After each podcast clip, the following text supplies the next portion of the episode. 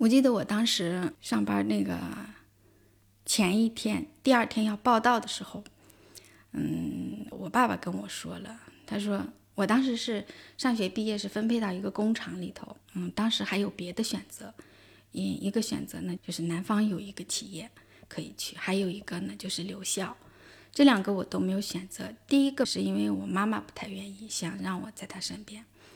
第二个没有选择留校呢，是因为我从小在校园里长大，我真的不知道外面的世界是怎样的。我就无论是嗯怎样的一个环境，嗯，我都想去看一看。我其实是有一点什么，就是没有生存的概念。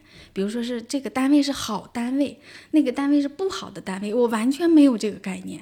我想没有见识过的这个地方。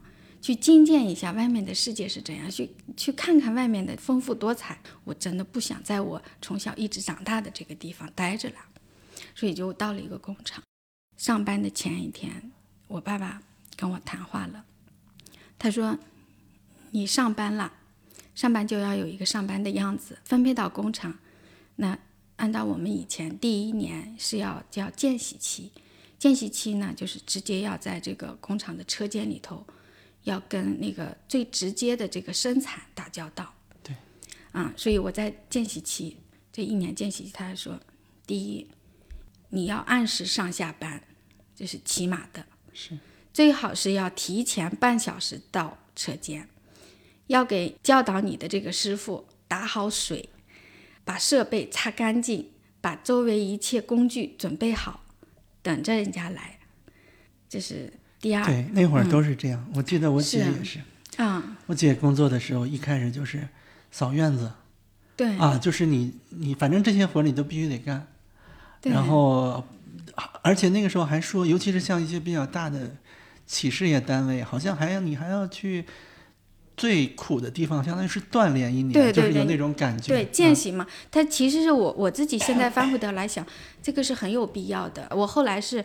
那个见习期八个月之后就被分到那个嗯技术科了嘛，那就要做一些设计、工艺设计啊。但是你如果没有这这个前面八个月的这个见习哈，你很多的东西和你上学你的那个那一点点实习的时间和你那一点点设计的带给你的这个要要支撑你未来的这个设计什么根本不够的那是。对。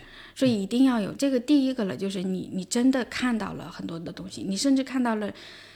你设计不到位的时候，人家那个师傅怎么能用一种技术方式来规避你这个这个设计的不足不合理，然后达到人家这个本身最终完美的呈现这个设备的这个嗯这个目标？我觉得真的是很神奇，这个知识真的无处不在，能人无处不在。就我们看不到的那个那些东西，真的你经历过了，知道，哎呀，人家原来。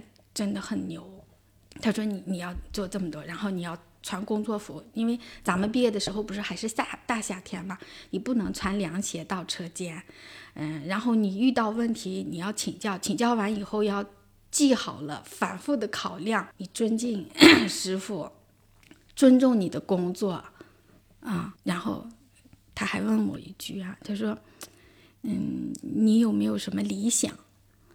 然后我当时。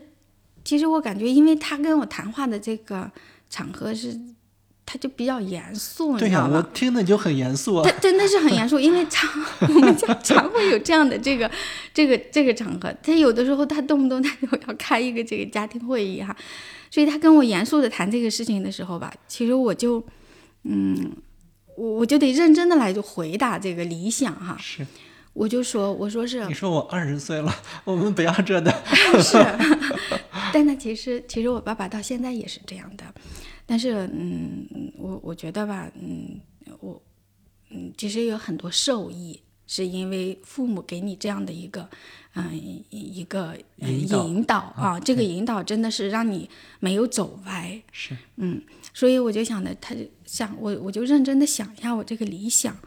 我跟他说：“我说，我的理想就是，我能想什么时候我躺在沙发上，然后，嗯，旁边就是放的我一堆喜欢吃的零食，然后我看的我喜欢看的书，我想看到啥会儿我就看到啥会儿，这就是我的理想。对，然后我爸跟我说，他说你这个理想其实很不简单。他说，首先你你在这个事情之外的其他的事情，你都处理的非常好，你才能够有这样一个安心的、宁静的状态，去边吃零食边躺着看你喜欢看的书。你作为一个嗯，就是单位的职工，你要把你的工作做好。你做好工作，你的领导对你是认可的。你要跟大家处好关系，跟同事们处好关系，这样大家都不讨厌你，这样你才能有这样心境。未来你找了对象，你会和你的对象能够处理好很好的关系啊，你们都是幸福的、快乐的。然后你你这是一个条件。再后来呢，你要当好一个儿媳妇。当好一个老婆，当好一个妈妈，你把每件事情都做得很好，你才能有这样的心境去达到你的理想。其实，哎呀，我想想是怎么回事。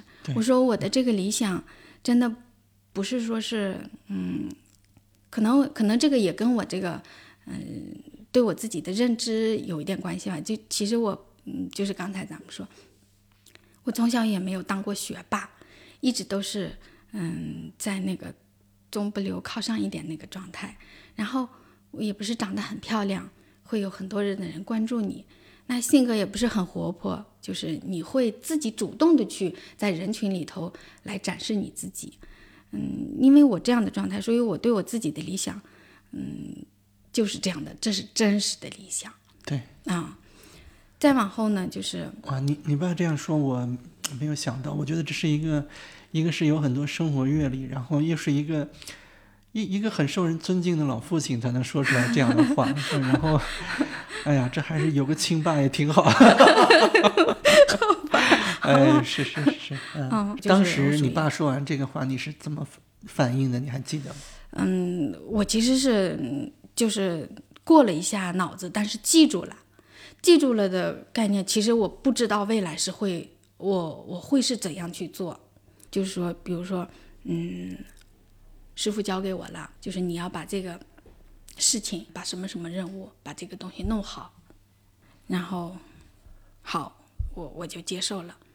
然后，当我做这件事情的时候，无论这件事情是简单的、容易完成的，还是这件事情我在做的过程中它其实是有困难的，我都非常认真的、非常用心的、很踏实的去把这件事情。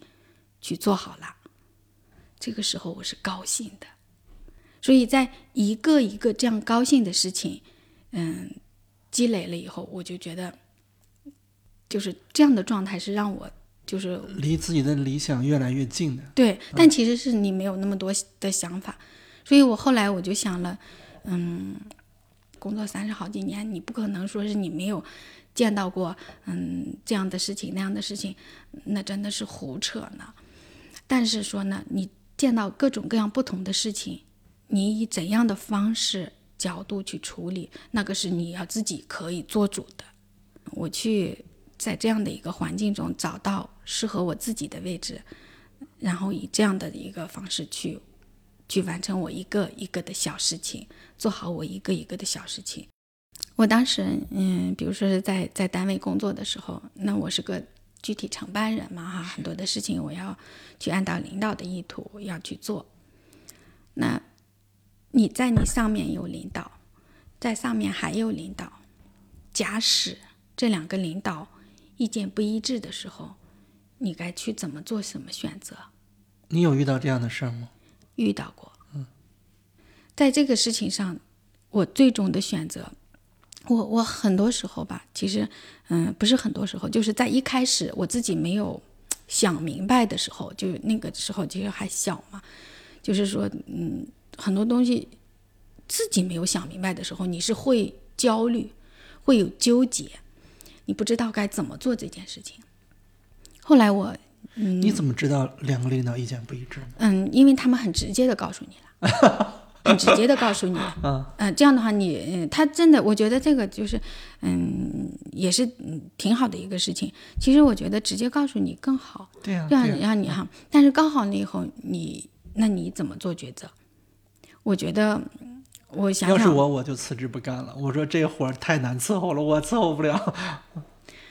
反正我我最后的选择是这样的，我对事情本身负责，对对对，我对事情负责，我这样的来去处理的这个事情。虽然说两个领导里头两个人都对我不满意了，对呀、这这就很容易就有这样的结论了。对，但是我认了，因为我的理想很低。这个事情具体方面说是个什么事儿吗？嗯 就就是这样的事情，其实是哈，嗯，因为嗯，我我不知道你以后嗯有没有过遇到过这样，其实这样的情况非常多的，非常的多的。你分大事小事呢，有些小的事情吧，嗯，可能嗯你就会通过一个方法让两个领导都满意哈，但有一些方法确实是非此即彼，那这个时候怎么办呢？就是要对事情负哎，那是不是意味着有个领导是错的？嗯，有些事情不一定就是错的，它只是方式和角度。我非常后面想想明白这个事情以后啊，就是说我非常理解他们。能不能说的具体一点？就我们不说人，我们就说事儿。就是说，怎么样就能理解说，哎，虽然他们两个的选择是不一样的，但是他们各有各的道理。这个这个很对很这个道理难理解，啊。我我还跟你讲哈，就是因为他们站的角度不一样，他们的这个职位不一样，他们嗯，他们要面对的这个这件事情要形成的结果的需要承担的责任是不一样的。你你那是不是得让明白吧？我明白你的意思啊、所以说了，所以 A 呢就说你这样就可以了，B 说呢不行，你得达到这样，你要还要想它的后果。你你比如说真的就会伤到人家某一个量，那我是坚决不会去做的，哪怕我真的就你说的我我不干了。嗯。但是说有一些其实也不是，它就是这么一件事情而已。但这件事情了，你怎么能够做到既达到 A 领导，嗯，也达到 B 领导满意了？有些时候是可以的，有些时候是不可以的。不可以的时候，你就对事情负责。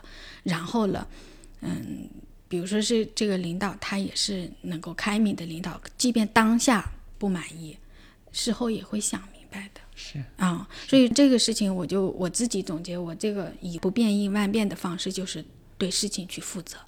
那你会不会就是说，本来你可以走得更远，结果就是你这种态度导致你 会的，会的，真的是会的。就是嗯，比如说你你其实你的初衷就是这样，你会被别人误以为你是或者是某个帮派的，对 某个帮派的，或者你这个人怎么 这次是这个帮派，那次又变成另外一个帮派了？其实你 其实你本本就本来就是，其实就是说我自己想清楚我要这样做事情。哎，你在厂子里边做了多久呀？嗯五年，五年。嗯，八个月是在车间实习，剩下四年多就是在那个做做设计。我上班以后，我是真的很开心的一个状态，因为我确实是见到了这个，嗯，和我原来在学校里面周围邻居、父母他们不一样的状态的人，嗯，而且我跟他们相处非常的愉快，特别开心。就包括我在车间里，后来到了我们那个嗯技术科，我们的那些就师傅们、领导们，还有跟我们一样大的这个一起毕业的，比我们年长几岁的，都特别开心。还挺喜欢的，为啥就后来就嗯，这个就是成了家以后呢，它有几方面特别现实的东西。一个就是，嗯，当时我们国有企业马上就要倒闭了，你无论怎喜欢，你禁不住它要倒闭了，这是一个。第二个就是，嗯，成了家了，离的家特别远，所以我要调到一个就是离家比较近的地方，就是这样个原因。是啊、因为在那儿也结交了几个朋友嘛，他们有的时候就提点我，因为嗯，大家都在一起玩，一起都是年轻人们都在一起。他说是，你你怎么关注的地方，这这跟我们关注的不一样。嗯，别就比如说是你也看上去，哎，这个人好喜欢哈。我说的喜欢的点，他们都不接受。我真的好喜欢他，这个比较口味比较奇怪。啊，就我真的很很喜欢他。然后，就像我，嗯，你是说在说你老公吗？嗯，老公，老公，我倒觉得我我也不知道啊。反正至少是就是我，比如我比较喜欢一个我我上高中的时候一个数学老师，特别喜欢他，一直到现在都是我心里的男神啊。我特别喜欢他，但是别人不知道，不知道你喜欢他什么，我就能说得出来我喜欢他什么。喜欢他什么？他很高级，他做事很高级，嗯，说话很高级，他长得也不是多帅，驼的个背，嗯嗯，脸是长长的，眼睛小小的，对，还特别容易咳嗽，一到冬天就戴一个口罩。然后他没事的时候就手揣在他口袋里，驼的背，走来走去。但是我嗯，我觉得他高级吗？他真的高级，他他高级哈。你作为一个老师，他是高级的。就比如说他讲课，他每次嗯，他就带一一根粉笔或者是一根半粉笔，然后他来讲课，他讲课。他的板书永远都是在他下课的时候写满一黑板，再不多余，所以他也是不擦黑板的啊。他把他的手里的那一根半粉笔就是用完，或者剩下一个小粉笔头，然后他讲课，他这一节课讲什么结构、条理、逻辑，清楚到让我陶醉。但我不是一个学习好的哈，但是我学数学成绩还说得过去哈，就是因为我喜欢他。是啊，常有这种啊，就是因为一个老师爱上一个学科的，有这种。对，所以嗯，这这是这是他讲课。第二个就是他对每一个同学都是很很关爱的状态，没有一个就是对于哪一个成绩特别好的他就要怎样。成绩不好的，或者是长得不好的，或者是怎样的，他都一样的慈爱的一种一种目光对待你，对，就让我觉得很高级。是，然后他说话从来不说那种高大上的、很高调的话，但是他非他说的非常朴实的话，逻辑那么清楚，而又那么动人，这就是真的这么多年来让我念念不忘。是，那我们怎么就聊到这儿了？咋就聊到这儿了？我也是说，我们刚才就说起来这个，对，说在你在工厂时候的状态嘛。对对，状态就是他们就说你，嗯，你你怎么就看上？比如说是，嗯，呀呀，那个人怎么怎么的，有怎样的背景和后台，好让人羡慕哈。真的没没有打动我。这是真的，我我真的不是虚伪的在在说这个事情，没有打动我。他或者是真的很有钱，或者是长得很帅，或者是很有势力，嗯，这种东西都没有打动很多人吗？因为我不太了解女性视角啊，是真的会打动很多人是吧？我觉得可能是会的，嗯，就像我怎么就会，比如说大家都在一起聊这个事情的时候。我，我就不愿意去插这个话，因为他们没有动打动我。那是因为你可能家庭条件还不错，也不是家庭什么生存的压力。我我其实也是普通家庭嘛，就是就父母都是普通的教师嘛。但是，我总感觉这个你要喜欢他，就是仰慕他，不是有要有更高级的东西吗？嗯，不好说，嗯，不好说。你到现在，现在这个年纪，你还这么想吗？还在想那些高级的东西吗？我想的，我觉得这样会让我快乐。嗯，真的是快乐。我，嗯，人老说这个，嗯，什么诗和远方呀，或者是怎样，嗯，但我觉得这个不影响你，嗯，没有柴米油盐烟火气，是吧？不影响，他们是，嗯，互相成就的。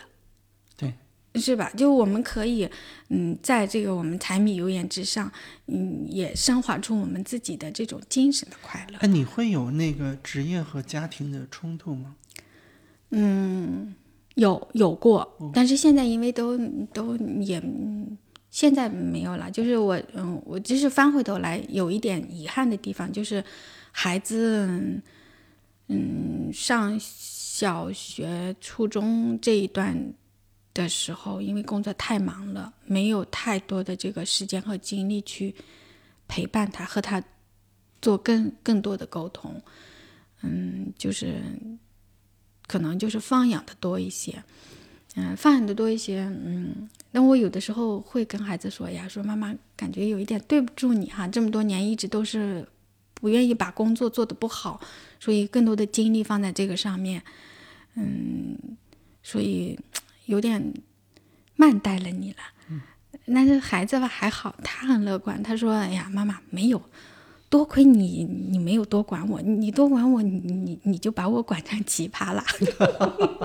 他是这么说，可能他也是在安慰我吧。嗯，但其实我心里面其实还是感觉应该，他孩子长大就长大了嘛，那个过程过去了，你不就也没有办法再去翻回头来去陪伴他成长啊？没有这个，但是我就想的，这个工作吧，可能有一点。嗯，我太在意他把它做好了，就因为你知道，我本身又转行，又在每一个做每个事情的时候，很多时候是需要很多的东西来支撑你完成这件工作的。比如说，人家天赋特别高的人，可能人家很快的就，或者人人家原本就会，但我觉得我会的还好，不会的话，我想把它做好，我就要下很多功夫。我们之前一直聊的是说比较成功的一面吧。那那你印象中有没有说哪件事做的特别不好的？有，嗯，比如说是 有一段时间，就是有有一件这样的一件事情，这件事情它是时间很短的时候就要达到一个怎样的一个目标，而这件事情呢，其实在我的理解来说，可能还会以另外一个方式，嗯，也可以做到更好，嗯，但是呢，我觉得。领导当时有一点不太理解，或者是我没有能力把这个事情跟领导说的很清楚，所以就嗯有了争执。但我争执，我觉得我很遗憾，我觉得我当时有一点就是没有控制住自己的情绪，感觉到感觉到做的很不好，以至于这件事情，嗯，后面依然我很后悔这个事情，我以这样的方式来处理。既没有就是达到想要的这个目标，嗯，又把这个事情搞得很糟，完了让领导感觉你也你怎么是这样的了？我我说一下我对你的印象吧，啊，我对你的印象，我感觉第一个特点就是非常的谨慎，就是你会考虑很多。我我不知道这是因为是你的这个长期的这种。体制内的这种工作养成的这种性格，还是说本身女性的这种思维方式？第二个印象就是多少有一点讨好型人格，有这样两个两个特点的人，其实活的是比较紧的，啊，活的是比较我们不能叫紧张嘛，就是是不松弛的，对对对对对对，嗯，是是这样的，是跟理想一开始我们聊的理想背道而驰的，嗯。其实我觉得还不不背道而驰，就是是这样的。就假使我没有把他事情做到我想要的这个状态，我就提交出去了。我我认为他是一塌糊涂的状态，我更更不开心。不如我现在这样，我是安心的。嗯，这是一个。第二个就是说，讨好型人格，这个就是可能可能跟成长有关系。我挺不愿意看到我周围的人不开心的。真的很不愿意，就是我希望大家你好我好都好，是，嗯，就是我宁愿有的时候自己受一点委屈，嗯，也不愿意让大家在这样的一个状态。我其实我之前的时候我也很着急，很很暴的，很焦虑的状态。我说就这样，甚至去跟人去争吵，但是事后也其实挺后悔的。其实，哎呀。不就工作嘛，咱们分工得老好，商量好，商量一下就行了嘛，干嘛要着急成那个样子？你现在会有什么具体的一个期呃理想或者期待吗？比较具体的啊，不是说躺到床嗯上吃瓜子那种啊。物质上面的东西，我我比如说，我想要一个更大的房子，或者是换一辆更好的车，或者说是我希望给我孩子找一个很好的工作，就类似于这种比较具体的这方面的东西会有吗？哎呀，这个我告诉你，我还是真没有，因为啥了？嗯，就是我我以前的时候，我我刚刚成家的时候是没有房子的，就是住在单位的那个单身宿舍，那单位也是很照顾的哈。因为单身宿舍我就在成了家了。我成了家呢，我也没有一件家具，我的家具都是有几张桌子、几张椅子，都是那个人家配在那个宿舍里的。然后剩下了我就嗯各种各样的纸箱子，我把它裱成各种颜色，标上我这个里头放的啥，那个里头放的啥，我真的也很开心的。我真的不是虚伪，这个我们都是这个工薪阶层，工薪阶层给我的这个呢，嗯，我觉得，嗯我觉得对我来说，给我多少满足？哦，给我多少啊就多少吧。比如说人家大家都都加工资了，那你也顺理成章加了。那大大家都没有加，没有加就没有加呗。那少一少花一点就花一点。所以你也可以看到，因为嗯，我就一点儿嫉妒心都没有吗？就比如说张三家李四家，就一点儿比较都没有吗？嗯，这个你看，嗯，遗憾是有过的。比如说是你你在这个阶段，你本来是应该是，嗯，你比如说你考一个什么哈，或者升一个什么，在这个阶段，因为一个什么因素，你你给落下了，这个是会有的。你但是说不是因为我自己的原因。就是因为客观因素，比如机构不健全啊，嗯，或者是嗯你就没有指标啊，或者因为这些，嗯，也会哎呀有一点遗憾，好像啊，我是不是不在这个单位，或者是在哪里，可能就就没有这个问题，是会有这样的遗憾。但是 力所不能及的事情，我不会去想它。然后就是说，嗯嗯，比如说是每个人有每个人的路子不一样嘛，比如人家嗯就是在这方面就很好，那我觉得也替他开心吧。那如果我没有没有，我也没有影响到啥。你比如说，你奢侈品买不了，你那你就买一个你自己喜欢的那个 哈，你可以。你牌子都买不了，那你买个杂牌是吧？也也开心。这对他他不要殃及你怎么？我觉得你高兴就好。对，哎呀，这是给我感觉好像是 是采访了个傻大姐。不是是，嗯，啊，不是你没有用哎。你假使自己努力了，嗯，是可以努力了，那你嗯你没有去努力，可能会有遗憾；或者努力了没有努力到，那没有遗憾。对，反正我感觉你对现状是非常满意的。我可能我觉得别人也看不上我这样，但我觉得我也没有本事更好呀。那那那就这样呗，在这个更好的状态，就是嗯，还是离自己的目标一步一步走呗。比如说，嗯，你有一点闲时间，去学一点自己嗯没有学过的，或者反正我也是有一点这个理想主义者吧，就嗯。有什么新书发布了，或者我也感兴趣的这个作者了，我会把书买下来。以前工作忙的时候买下来，可能放在那儿，甚至连那个外面一层膜都没有拆掉，嗯，就放在那儿了。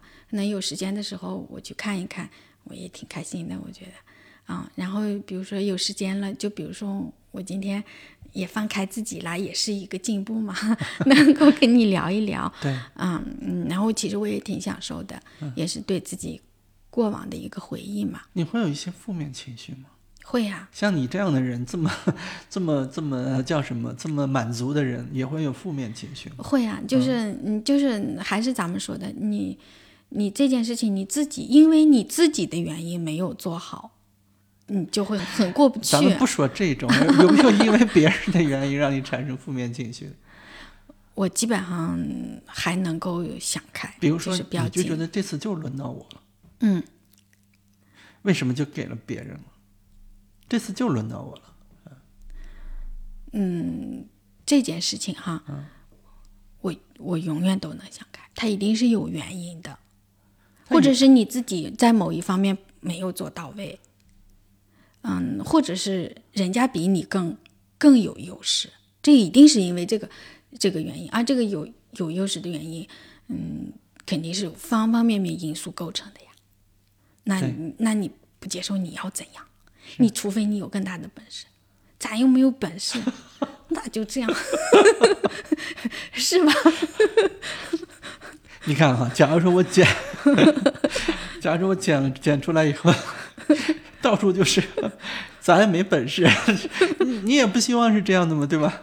不是你，你都在你的层面努力到了，剩下都是你力所不能及的，何必纠结？那不是给自己找找不开心？对，你真的要是力所能及哈，你你或者你再有那个啥，因为这个世界上真的没有那么多理所应当。这种情况其实经见的挺多的，就是很多人有很多好朋友。我有一个特别特别好的朋友，他他当时吧，就是嗯，你知道那个铁通，铁通我知道啊，但是后来不是跟那个移动吧，还是联通合并了，合过去了好像是。但是我这个朋友当时是在这个里头的。无论从技术上面是大拿，还是他自己付出的辛苦，他真的是，我都知道他是很厉害的。他本身就是在铁路类的学校学校大学毕业的，嗯，然后学通信的，一而再再而三的提拔的都都是他的下属，比他年轻很多。对，他后来。辞职了，就是就是跳到一个别的单位了，肯定也有别人欣赏他嘛哈。他当时就是很不开心，嗯，那我得让他开心呀，嗯。为啥你得让他开心？我是他的好朋友，不是？他每天那样的，嗯，也不好呀。大家玩在一起嘛，都不是都说点好开开心的事情，都是，嗯，所以我就说这个事情了。我说，我说这个，嗯，这个一定是。他又原本就不是你的，我就这样说，不知道他能不能接受。对啊，就就他就原本就不是你的，你你想他干啥了？但是人往往不是就认为觉得这就该是我的吗？那就不到你手里的，那就不是你的呗。那你你不然咋样？是不是？是不是人到这个年纪都会变成这个样子，都会变得这么豁达？不是，当时他还小呢，当时我也小呢。嗯，但是我想让他高兴嘛，嗯，其实我不知道我当时 是咋地想的说这个话的哈，嗯，但是我真的就高，但是这个话是记得，因为我俩到现在有的时候会见面吃个饭或者聊个天的时候，还会想起来，他说是，哎呀，你当时可劝我怎么的，说，他现在挺好的，挺好的，他现在他已经退休了，哦，他退休了以后，嗯，然后嗯，他是嗯，就是智商很高。还有考了各种证儿，然后那个证儿也也让他挣好多钱，是啊，嗯。挺好的，哎，好朋友啊，反正就是一一路一路就这样，什么叫好，什么就不好，我感觉每个人都会有自己选择的路，不可选择的话就随大溜呗，对 啊啊，就你要能选的话，你自己想想，哎，我选这个好还是那个那个好？但我感觉，我感觉我基本上属于随大溜的。总而言之，就是如果自己心态好的话，上天也会眷顾的，感觉是这个样子。谢谢，谢谢。